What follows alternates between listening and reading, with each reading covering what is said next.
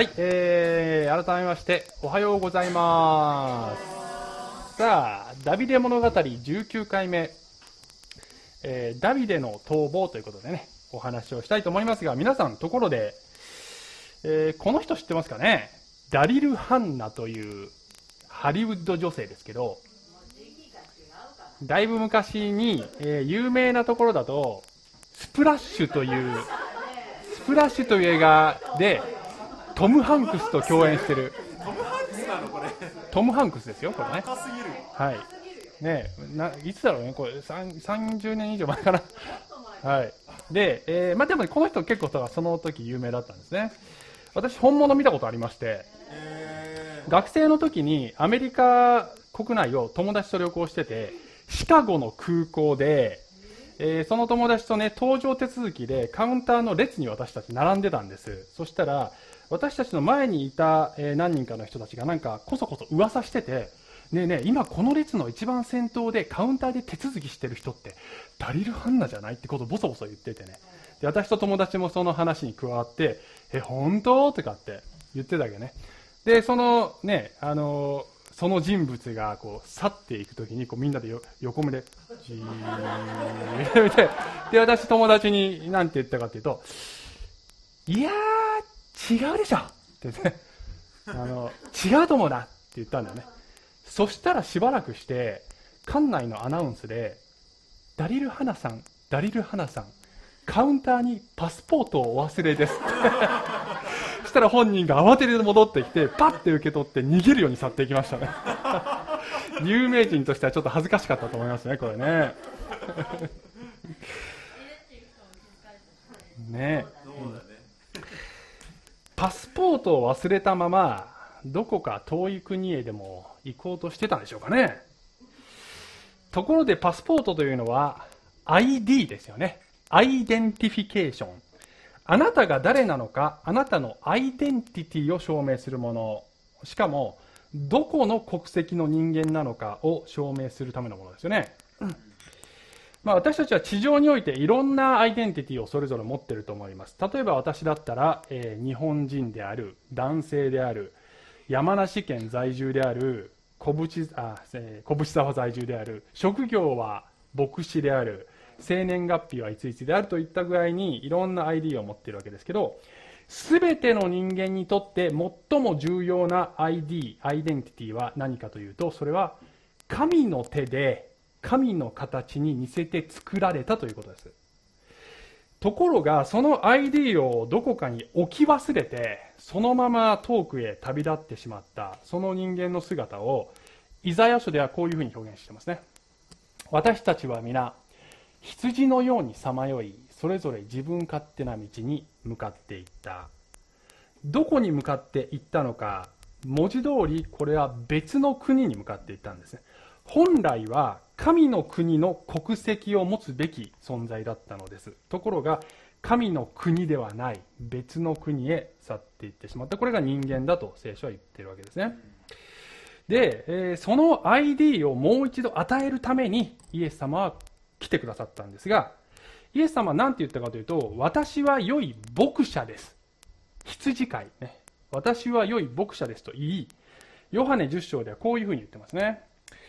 えー牧者は、つまり私はということですけど、自分の羊たちをそれぞれ名を呼んで連れ出します。ね、で、えー呼ばれた羊は、この牧者の声を聞き分けてついてくるんだよとイエス様はおっしゃったんですね。そしてこの牧者の群れに属するものになる。つまり、名前を呼ばれ、自分が本来何者であったかというアイデンティティを取り戻した、それがクリスチャンだということですね。再発行してもらったんですね、この ID を。ところが、私たちクリスチャンも、このもう一度もらったはずの ID をですね、えーまたどこかに忘れて、ふらふらとどこかへ行ってさまよってしまうことがあるわけですね。で、えークリスチャンがクリスチャンであるというアイデンティティを忘れるとどうなるかというと、当然の結果として、人はクリスチャンらしからぬ言動をするようになりますね。そしてそれを人は、人はそれを見て、どこかでボソボソと、あの人はクリスチャンなの？いやー、違うでしょうと。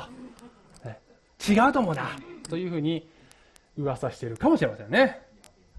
やべえなって思っている方はちょっとね、よくこの話を聞きましょうね。えーその時に神は何をしているのでしょうか？やはりまたあなたの名前を呼んでるんですね。坂本隆さん。坂本隆さん。あなたの ID を置き忘れています。どこの国に属する人間かお忘れになっています。急いで取りに戻ってください。と言っていらっしゃるんですね。実は今日はそんな男の話なんですね。意外にもダビデなんですね、これは。本日の最終的な結論はこれであります。恐れる時こそ神からのアイデンティティを確認せよということですね。恐れることありますか？自分が何者かもう一度思い出してくださいということです。はい。そこに向かってね、この話が進んでいきます。さあ、今日は第一サムエル記21章を読んでいきますが、ここまでの文脈は、はい、イスラエルの初代王であるサウル王様は神に背く悪い王になってしまいました。で、代わりにダビデを、えー次の王として選んで、預言者サムエルによって、えー非公式に油を注ぐということをするわけですね。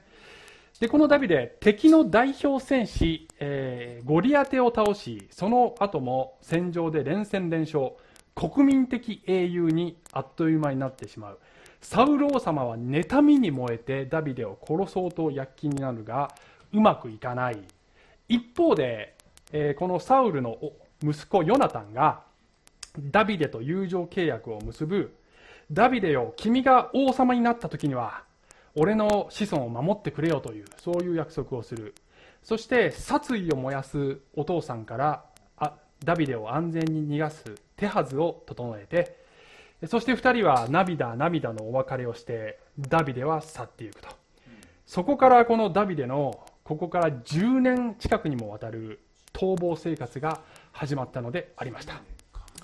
というね、えーところまで、えー前回話しました。長いですね、この逃亡生活。さあ、では21章の一節を、えー読んでいきますけれども、さあ、すいません、ちょっともうちょっと近くにして。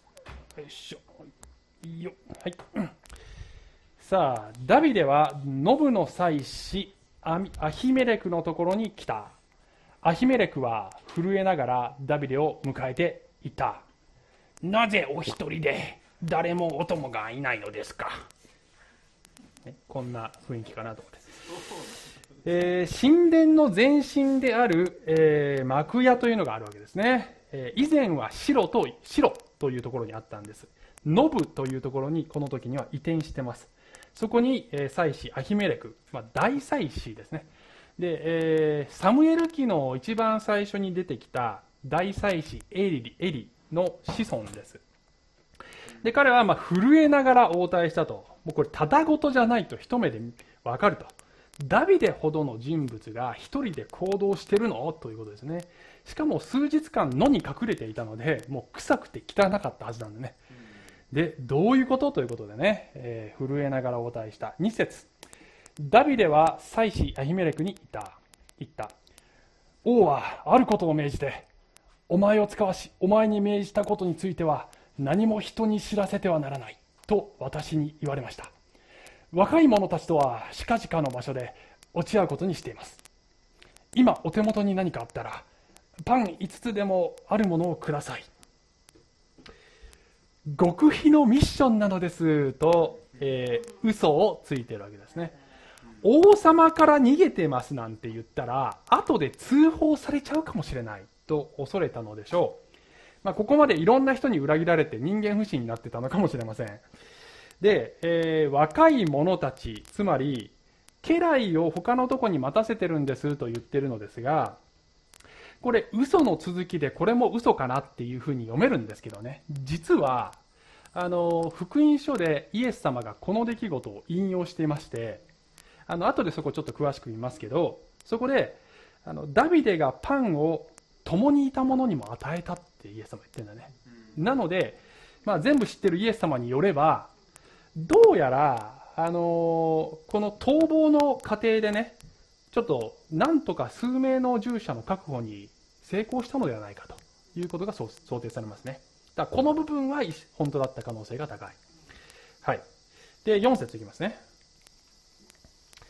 妻子はダビデに答えて言った。手元には普通のパンはありません。ですが、もし若い者たちが女たちから身を遠ざけているなら、性別されたパンはあります。さあ、幕屋では安息日ごとに12個の和型のパン、ベーグルの元になってるやつね、を、えー、主の、主への捧げ物として捧げていた。それを取りやす、取り下げるときに、それは祭司たちの食物となるというふうに、レビ記24章に、えー、書かれてあるんですね。さあ、5節ダビデは祭司に答えて言った。実際私が以前戦いに出て行った時と同じように、女たちは私たちから遠ざけられています。若い者たちの体は性別されています。普通の旅でもそうですから。まして今日、彼らの体は性別されています。何言ってるかというと、あのまあ、性的な関係を持った後は儀式的に汚れる。これ必ずしも罪ではなく、妻、相手が妻であっても、えー、儀式的には汚れるということですね。それはないですと。それはないですかと聞かれて、それはないですというふうにダビデが答えたということですね。はい。そして6節祭司は彼に性別されたパンを与えた。そこには温かいパンと置き換えるために、その日主の前から取り下げられた臨在のパンしかなかったからである。性別されたパン、臨在のパン、同じことですけど、えー、これは基本的なルールでは祭司以外には与えてはいけない。だけど、ダビデの窮状を見て、ルールを曲げたということを、え、後にイエス様が引用して、え、この祭司は正しいことをしたということを引用してるんですね。で、このメッセージの最後にそのイエス様の話をね、ちょっと後で観察したいと思います。ので、このことを覚えておいてください。はい。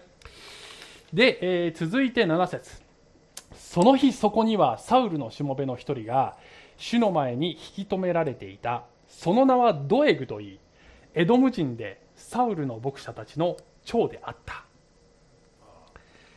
不穏な空気の漂う一節一節がちょっと挿入されてるんですね。ドエグというサウルの家来がいましたよと。で、この人は後にサウルの命令で恐ろしいことをする人でです。なので、ここでちょっと伏線として紹介されているわけですね。で、この人はユダヤ人ではないのですが、サウルの家来になったので、おそらく形式的にユダヤ教に改宗して、多分ここでは何か幕屋での儀式に参加していたのでしょう。ということだと思います。はい。続きます。8節ダビデはアヒメレクに言った。ここにはあなたの手元に槍か剣はありませんか？私は自分の剣も麦武器も持ってこなかったのです王の命令があまりに急だったので言ってることがいちいち怪しくてあのそんなことあるかいっていう感じで、まあ、アヒメレクがいくら鈍感だったとしてもうすうす感づいてるんちゃうっていう感じがねしますけど、まあ、そうだとしてもあえて詮索せずに彼は憐れみをかけてるわけですね。9節。祭司は言った、ご覧ください。あなたがエラの谷で討ち取ったペリシテ人ゴリアテの剣がエポデの後ろに布に包んであります。よろしければ持って行ってください。ここにはそれしかありませんから。ダビデは言った。それに勝るものはありません。私にください。かつてダビデは石投げ一つでゴリアテを倒したんでしたよね。で最後のとどめはゴリアテの剣を抜いて首をはねたっていうことだったですよね。あの時ゴリアテに向かってお前は剣と槍で私に向かってくるが私は万軍の主の皆によってお前に立ち向かうって言ったそのゴリアテの剣を見てああ自分守るのにそれ最高ですって言っているこれなんかなんだかなーって感じしません？これねどうなのこれってね。しかも素朴な疑問としてはですよ。この剣ちょっと大きすぎんじゃね？って感じだね。これ普通の戦闘で使えんのかっていうね、ツッコミがあるかなと思うんですけど、ちょっとその疑問を持ちながら10節を読みますね。はい。ダビデはその日、直ちにサウルから逃れ、ガテの王アキシュのところに来た。アキシュの家来たちは、アキシュに言った。どうしようかな。この人は、彼女の王ダビデではありませんか。皆が踊りながら、サウルは千を打ち、ダビデは万を打ったと言って歌っていたのは、この人のことではありませんか。えー、あもうちょっと読もうか。12節もね。ダビデはこ、ダビデはこの言葉を気にして、ダビデの、あ、ごめん、ガテの王アキシュを非常に恐れた。さあ、ちょっと戻しますと、ガテというのはペリシテ人の町で、ゴリアテの出身地です。アキシュはその領主ですよね。で、あの、結構、牧師の解説だとね、これ、アキシュのところに来たっていうところのは、その町に潜伏するために来たというふうに解説したりするんだけど、これはね、あの、アキシュのとこに来たんだよね。これ、英語だともっとシンプルで、その、go to アキシュなんだよ。つまり、アキシュの町に来たみたいな感じじゃないわ。go to, went to アキシュ。アキシュのとこに行ったになってるわけね。だから、あの、意図的にアキシュの、つまり、ダビデが昔ボコボコにした敵のボスのところにかくまってくれと言いに来てるわけだね。これ何やってんの？っていう感じじゃない？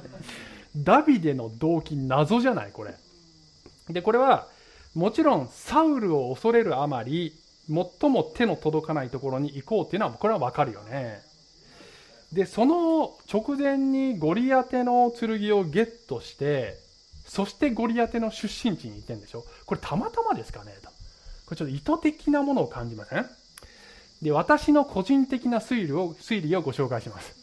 これは個人的な推理なのでね、全部真に受けなくていいよ。私の想像では、このゴリアテの剣は、アキシュに献上するために持っていったんだと思います。あなた方の英雄の剣お返ししますので、かくまってください。だって、何も持っていかないでかくまってくれるわけないじゃん。でしょ？で、ダビデ、だから、これはもともと戦闘用じゃないわけだよ。これ使えるって思ったわけでしょ？きっとサウルから逃げるために、もうこれしかない。苦肉の策としてこういうふうにしてんじゃないかなと僕は思った。で、もしかしたらですね、もともとそのつもりでアヒメレク、祭司のとこに行ったのかもしれないとも思う。そこに剣あること分かってて、あ、剣あるんですか？あ、いいですね、みたいな。そう考えるとダビデ超落ちてるねっていう 感じですけど、まあ皆さんそこまで同意してくれるか分かりませんけど、あのー、でね、その剣をアキシュンとこ持ってって、だけど実際行ってみると剣を献上して済むような雰囲気ではなく、むしろ逆効果逆効果になりそうだったので、そのカードは使わずに別の手で危機を逃れたのではないかと。でどどういうふうに逃れるかというと、この後の展開なんですよね。まあ、そう考えるとね、このダビデの不可解な行動の辻褄が全部合うんですよね。ね、私はちょっとそうかなと思いましてね。はい。まあ、断言はできません。で、えー、ここでこの敵の家来たちが、サウルは千を打ち、ダビデは万を打ったって言ってね、もともとこの歌のせいでダビデってサウルに追われる身になってんだよね。で、敵のとこに来て、ここまで来てまたこれかよみたいなね。勘弁してこの歌っていう感じですけど、ダビデからすると、自分を称える歌がいちいち危険を招くこの悪魔の、悪夢のような歌になってるっていうのは非常に皮肉ですよね。さあ、それで13節ですね。さあ、恐れたダビデ、どうするのか、13節ダビデは彼らの前でおかしくなったかのように振る舞い、捕らえられて気が変になったふりをした。彼は門の扉に傷をつけたり、髭によだれを垂らしたりした。もうちょっと読むか。はい。えー、14節アキシュは家来たちに言った。おい、お前たちも見ているように、この男は気が触れている。なぜ私のところに連れてきたのか。私のところに気が触れたものが不足しているとでも言うのか。私の前で気が触れているのを見せるために、この男を連れてくるとは。この男を私の家に入れようとでも言うのかこのアキシのセリフこれ好きなんだよね。結構このエッジの効いた皮肉が。ね。でこれ言ってるのはさ頭のおかしい部下どもに囲まれてんだよってその部下どもに言ってるわけでしょ。これ少年漫画の悪役のボスが言いそうなセリフだなと思って。ねなんかかっこいいなと思うんですけどね。まあそれにしてもかつてねゴリアテとの戦いで皆が恐怖におののく中ただ一人ゴリアテに向かって「主は今日お前を私の手に渡される」と敵味方全員の前で言い放ったダビデ。そのゴリアテの出身地でこれ何やってんですかこれね。って感じじゃない。狂ったふりして方法の手で逃げ出してんだよね。こんなやつこんなやつ殺す価値もないわって思われてるでしょ。これ情けなくない？あこれねあの好意的に解説する人もいるんですよ。これもう誰も傷つけないための知恵ある行動ですねって解説する人いるんだけど違うと思う僕は。これはね。これ多分ねこの日本の戦国武将だったらさここまで自分を貶めるくらいならむしろ威厳ある死を選ぶよね。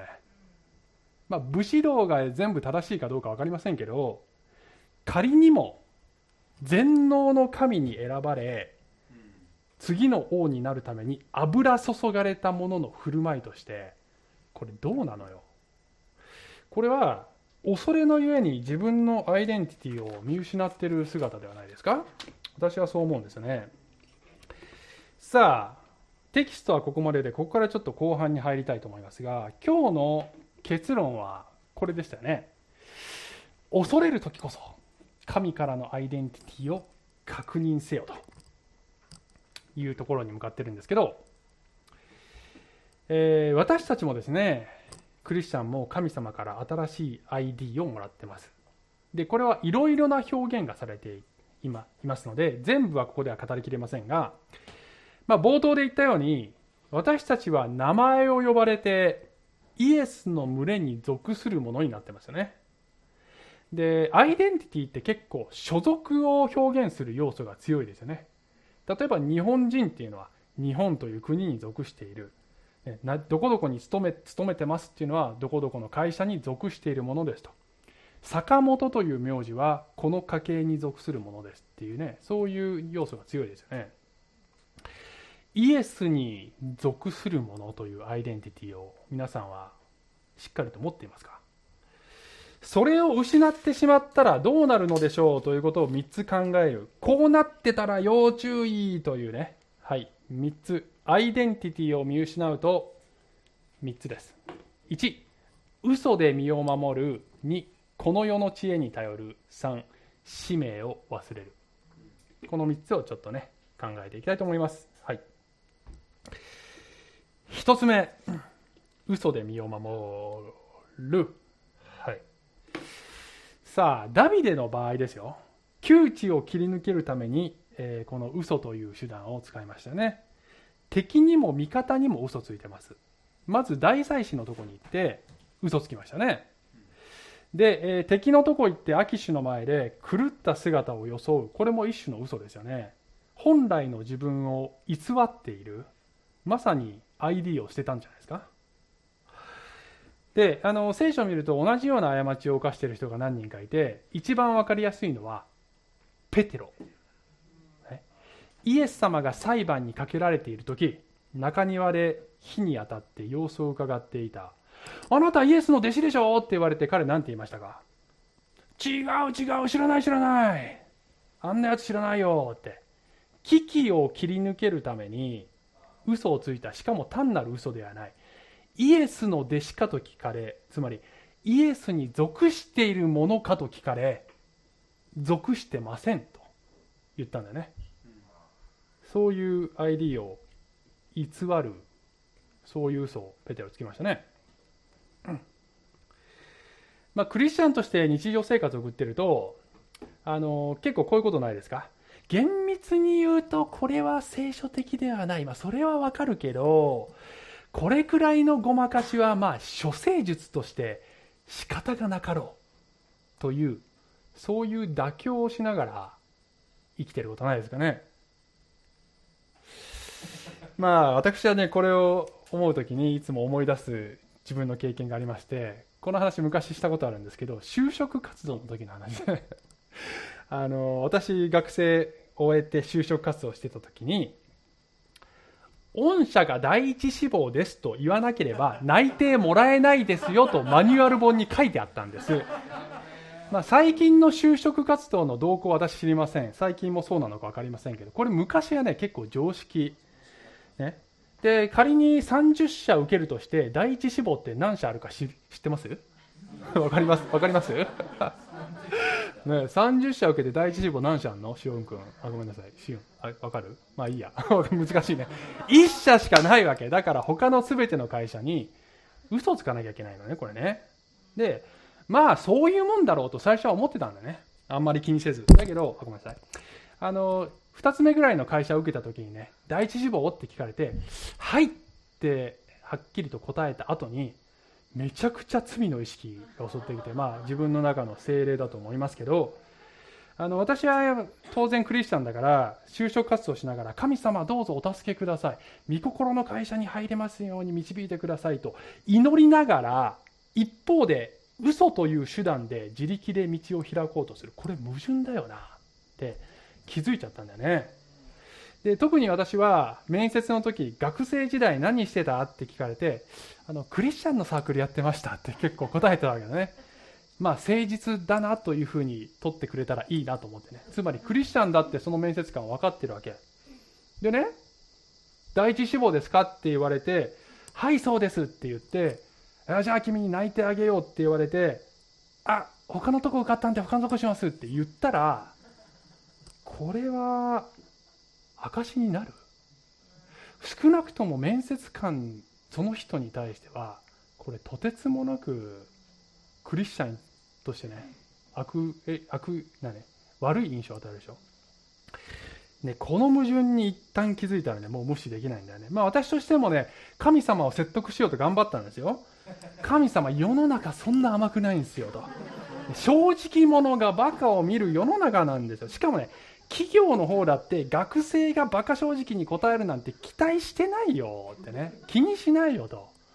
だけど、やっぱり祈る中で、企業の側は、まあまあ、まあ気にしないかもしれない。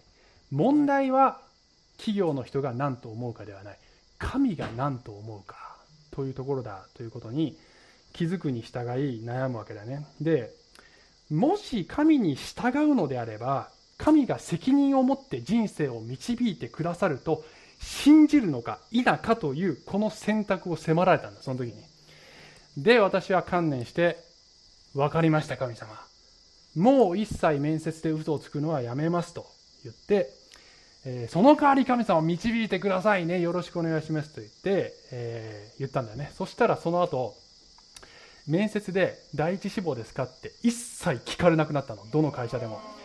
で、うわー、守られてると思ってね、どんどん順調にいろんな会社進んでいったんだよね。すっかり安心して気が緩んだところで忘れた頃にテストって来るんだよ。えー、就職活動も終盤にいたり、いくつかの企業でも最終面接に進んでた。でも内定が一つもないという状態。オリンパスの最終面接で、えー、最後の最後でね、その質問が来たんだよね。で、不意打ちだったの。でね、あの、第一志望じゃなかったの。第一志望はキャノンだったの。で、キャノンはこれから最終面接っていうところだったの。これ内定1個もらっときたいじゃん。で、最ね、第一志望ですかって聞かれて、もうなんか、その場雰囲気盛り上がってるっていうか、向こうもすごい好印象な感じが伝わってくる。ここれね、違うって言ったらものすごい貧縮でしょその場の空気に飲まれて、はいって言っちゃったんでね。言っちゃったんですよね。で、ああって言ってこう、ああって感じでしょ。だから、その後で、もう本当に落ち込んで、神様、僕約束守れなかったって、本当にもう、あの、悲しいで、オリンパスから泣いてもらいました。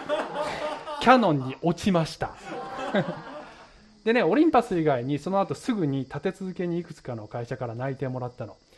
第一志望ですかって聞かれないまま内定もらったの。だから大丈夫だったんだよね別に。けれども、えーまあ、いくつかの理由でオリンパスに行くことにしたんですね。で私の愚かさにもかかわらず結果的に私にふさわしい会社だったなって思うんですね。そこに神様の憐れみを感じずにはいられないんですね。ちょっともうなんかメッセージ終わりそうな空気になってきますまた続くからねちょっと待って。はい。はい、はい、つ目ね。アイデンティティを見失うと。2この世の知恵に頼る。ね。はい。えー、ダビデは大祭司のとこに行きましたけど大祭司に頼ってるとは言えないよね。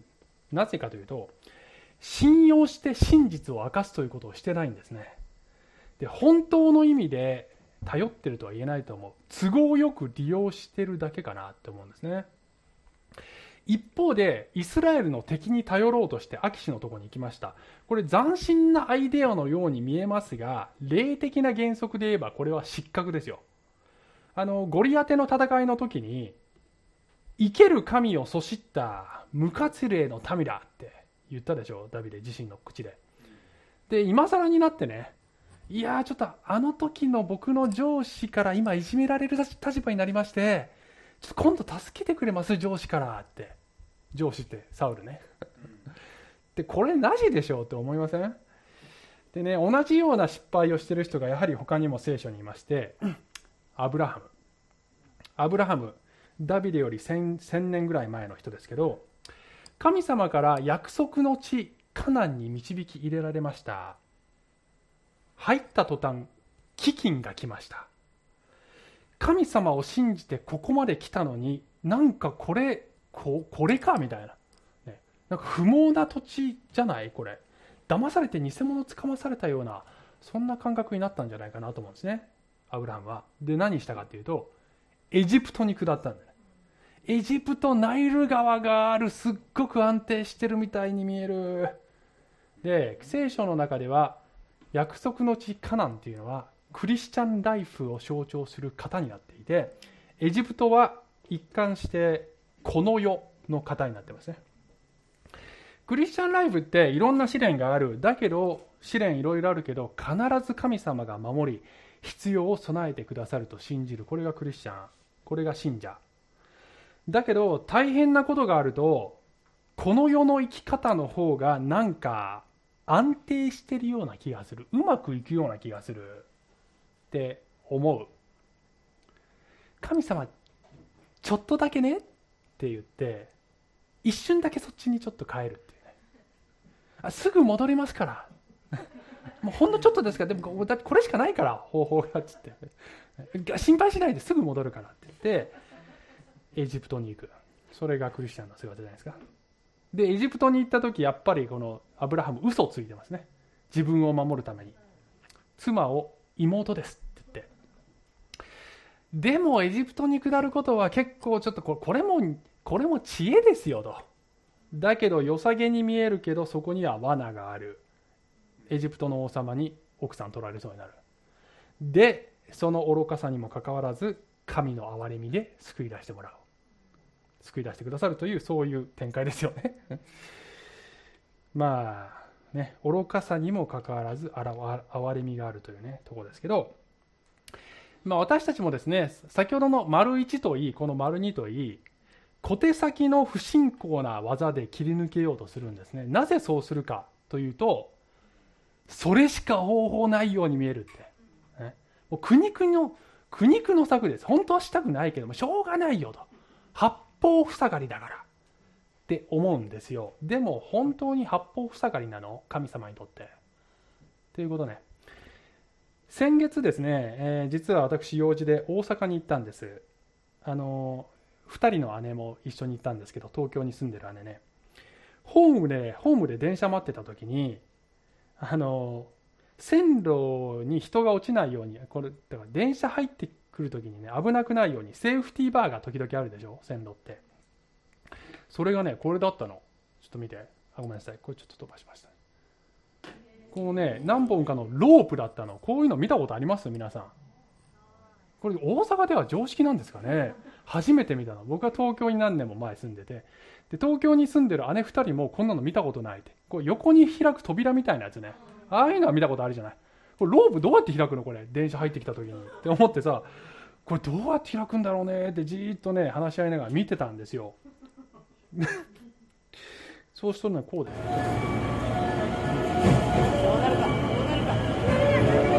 はい電車入ってきました。どうどうやって開くどうやって電車に乗るのが乗るのか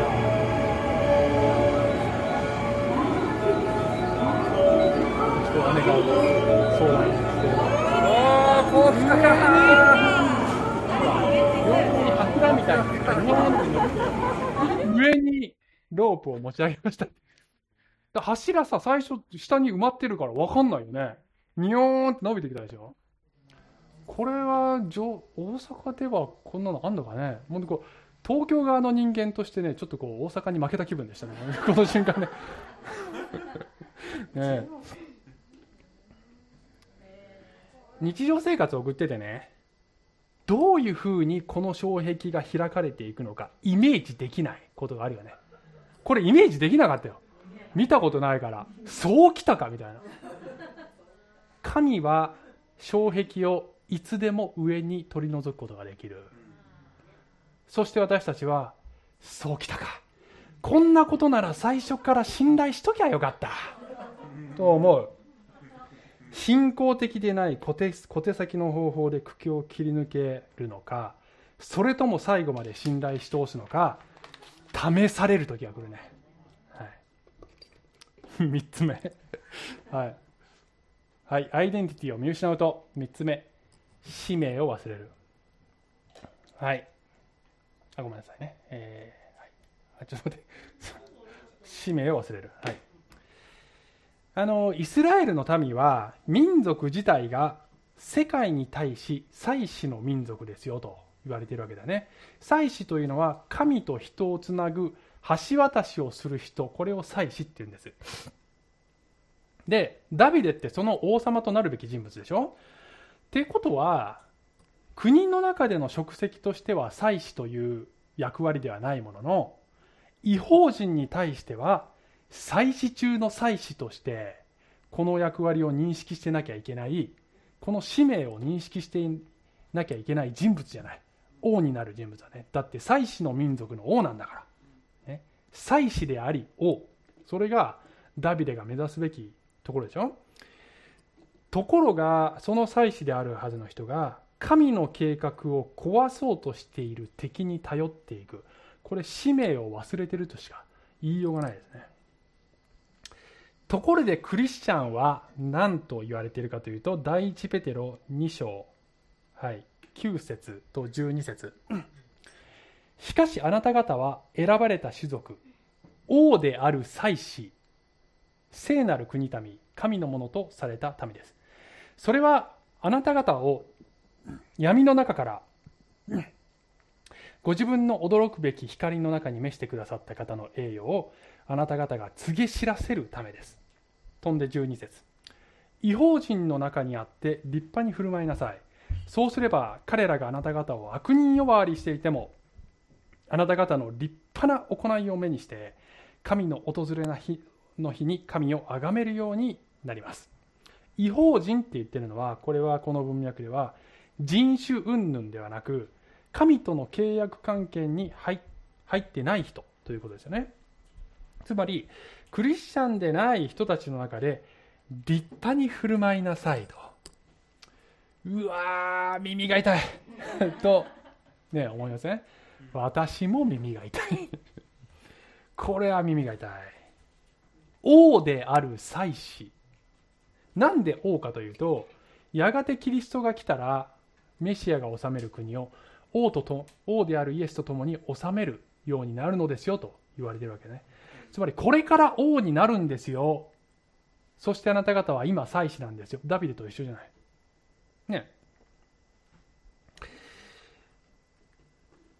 ところが私たちはそういう自分の与えられている ID を忘れてしまうんですね。祭司の使命をより深く自覚するためにはどうしたらいいのか。それはボスである大祭司イエスの前で嘘偽りのない姿で歩むことそしてこの方に頼ることです。ダビデが大祭司の前で嘘をつき頼らなかったのとは違く私たちはこの方に真実に頼っていくということ。これが祭司の使命を思い出す全うするそのコツだと思いますね。さあここで、えー、では今日のダビデの話をイエス様がどう引用したのか。ということをちょっと話したいと思います。これちょっと最後ねこの観察をしたいんですけどね。今日いっぱい話しているように感じるかもしれませんが途中であのね小話入ってましたからまだそんなに話してないんだよ。だからねメッセージ自体はそんなまだねままだだよ。だからね頑張ってね。はい。さあある時安息日に弟子たちが畑で穂を摘んで食べていましたというシーンがありますね。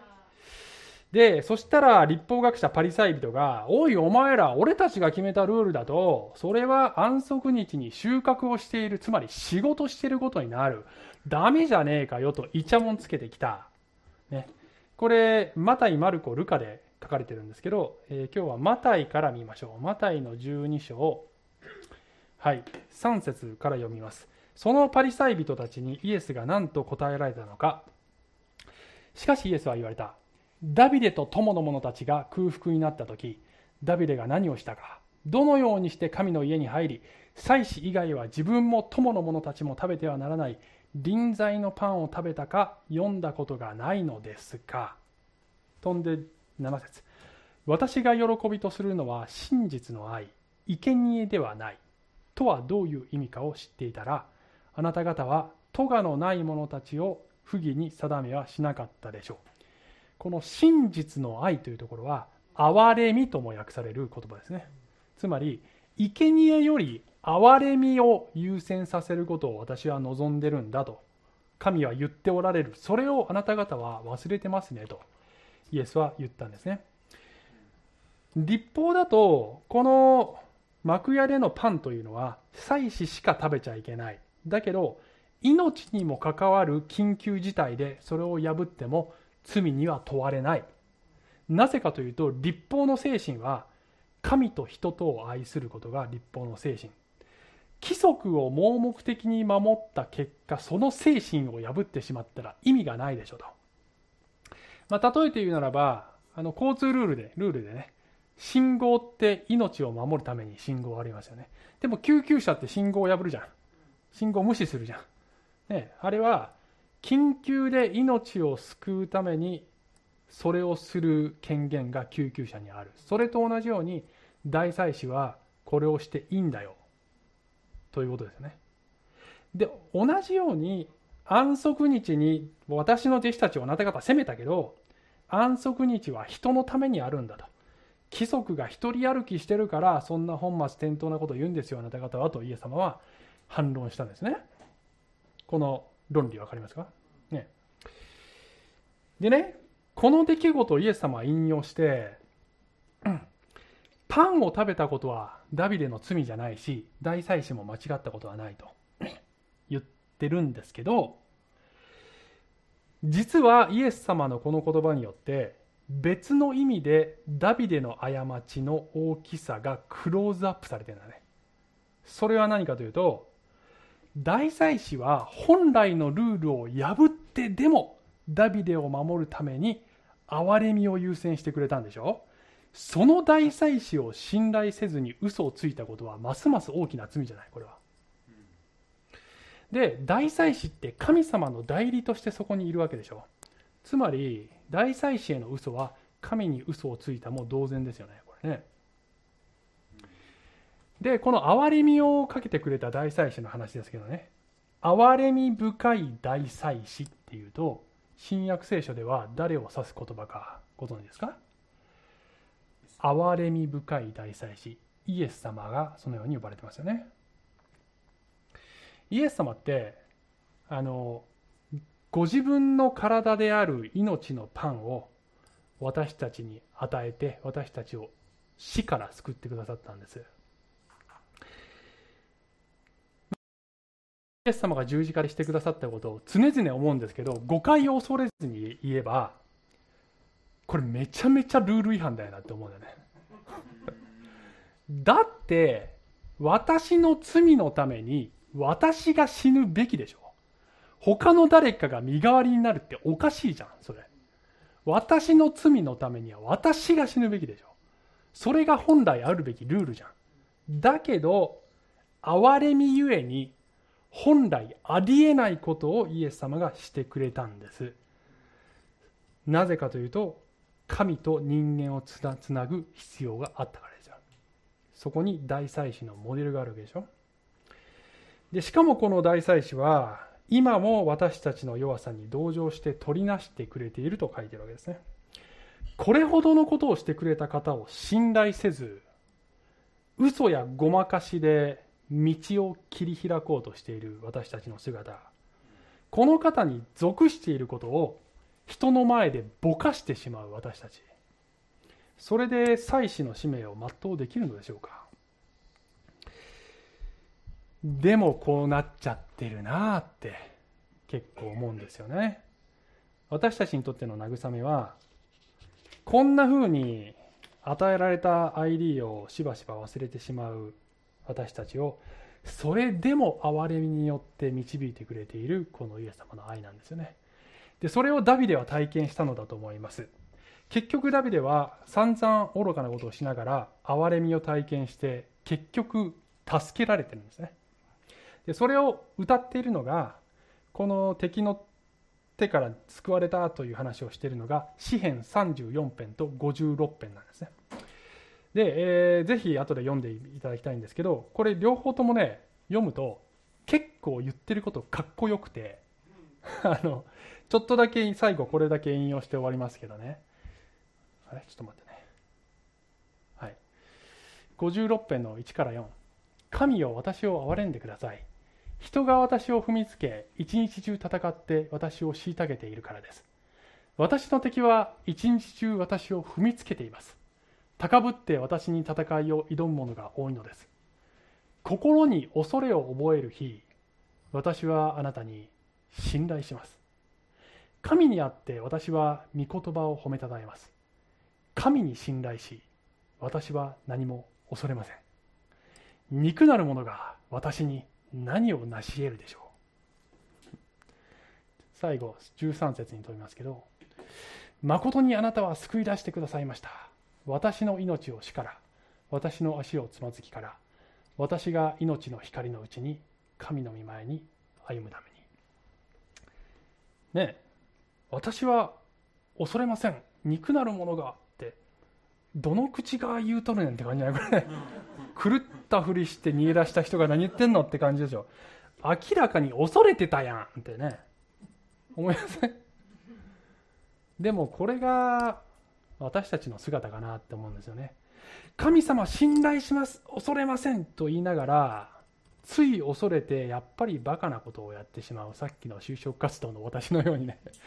ね嘘つきません信頼してますって言いながらポロって飲まれてやってしまう自分。信仰と不信仰が同時に共存してしまう自分。それが人間の現実かなって思う。それを自覚しながらこんなに愚かなのに神様はまた助けてくれたよって、ね、不信仰の部分じゃなくてこんなちっぽけな信仰の部分を神様は見てくれたのかなってそんなふうに思う。